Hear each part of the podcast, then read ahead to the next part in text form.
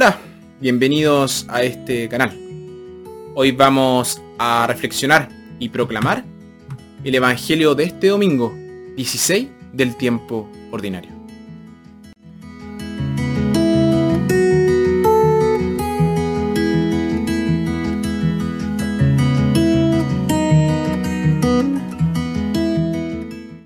Nuestra primera lectura tomada de Génesis.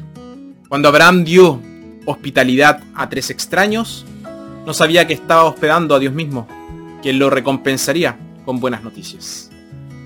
Nuestra segunda lectura tomada de la, de la carta del apóstol San Pablo a los colosenses. Pablo, ministro de la buena nueva, de la vocación de los gentiles a la salvación, sufre por sus conversos. Y nuestro Evangelio, tomado de Lucas. El Evangelio contrasta la actividad de Marta y la callada devoción de María al Señor. Evangelio de nuestro Señor Jesucristo según San Lucas. Siguiendo su camino, entraron en un pueblo y una mujer llamada Marta lo recibió en su casa. Tenía una hermana llamada María, que se sentó a los pies del Señor y se quedó escuchando su palabra. Mientras tanto, Marta estaba absorbida por los muchos quehaceres de la casa.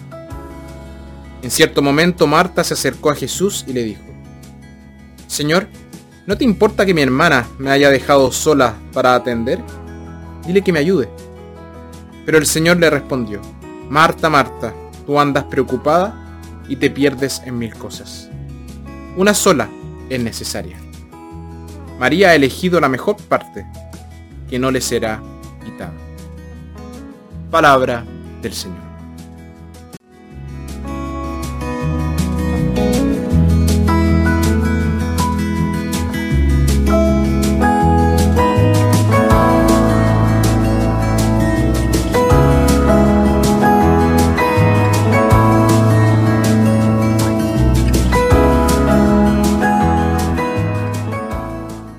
Nuestra simpatía está con Marta.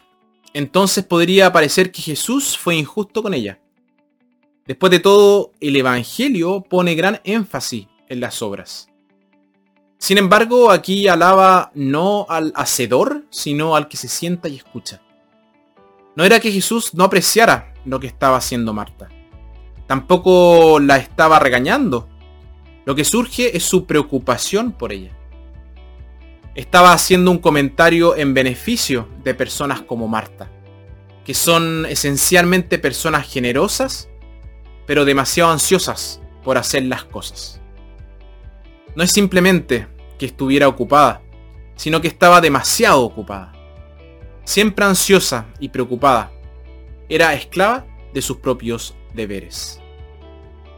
Nuestra vida diaria se, se, compone de una ronda de tareas y deberes que se dividen en dos categorías, lo urgente y lo esencial. Se podría decir que muchas de las cosas que hacemos son urgentes, pero solo unas pocas son verdaderamente esenciales. Y tenemos que distinguir entre las dos. Como Marta, solemos dar prioridad a lo urgente. Lo esencial, lo único realmente necesario, se pospone para más tarde. Cuando si se hace, se hace deprisa y muchas veces mal. ¿Cómo podemos saber cuáles son nuestras prioridades? La mejor manera de reconocer nuestras prioridades reales es reflexionar sobre nuestro comportamiento normal. ¿A qué dedicamos más tiempo? ¿Qué obtiene la mayor parte de nuestra energía? Y estas son nuestras prioridades, de hecho. Puede ser necesaria una tragedia o una emergencia para poner las cosas en perspectiva para nosotros y recordarnos lo que realmente importa. Cuando el cardenal Joseph Bernardin, difunto arzobispo de Chicago, se enteró de que tenía un, un cáncer terminal, dijo, me di cuenta de cuánto de lo que consume nuestra vida diaria es trivial e insignificante. María acertó en sus prioridades, dejó todo y escuchó las palabras de Jesús. Muchas personas podrían identificarse más con Marta, ocupada con muchas cosas, pero constantemente sin tiempo. son adictos al trabajo. Y necesitamos mirar más allá de los quehaceres y urgencias diarias. Tenemos que dedicar tiempo a nosotros mismos. Sobre todo, necesitamos tiempo para la reflexión. El psicoterapeuta y escritor estadounidense Thomas More dice, no hay duda de que algunas personas podrían ahorrarse los gastos y problemas de psicoterapia simplemente dándose unos minutos cada día para una tranquila reflexión. Este simple acto proporcionaría lo que falta en sus vidas con un periodo de no hacer que es el alimento esencial para el alma.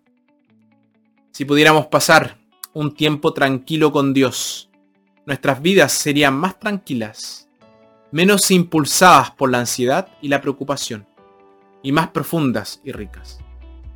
De hecho, todo beneficiaría nuestra vida espiritual, nuestras relaciones e incluso nuestro, nuestro trabajo.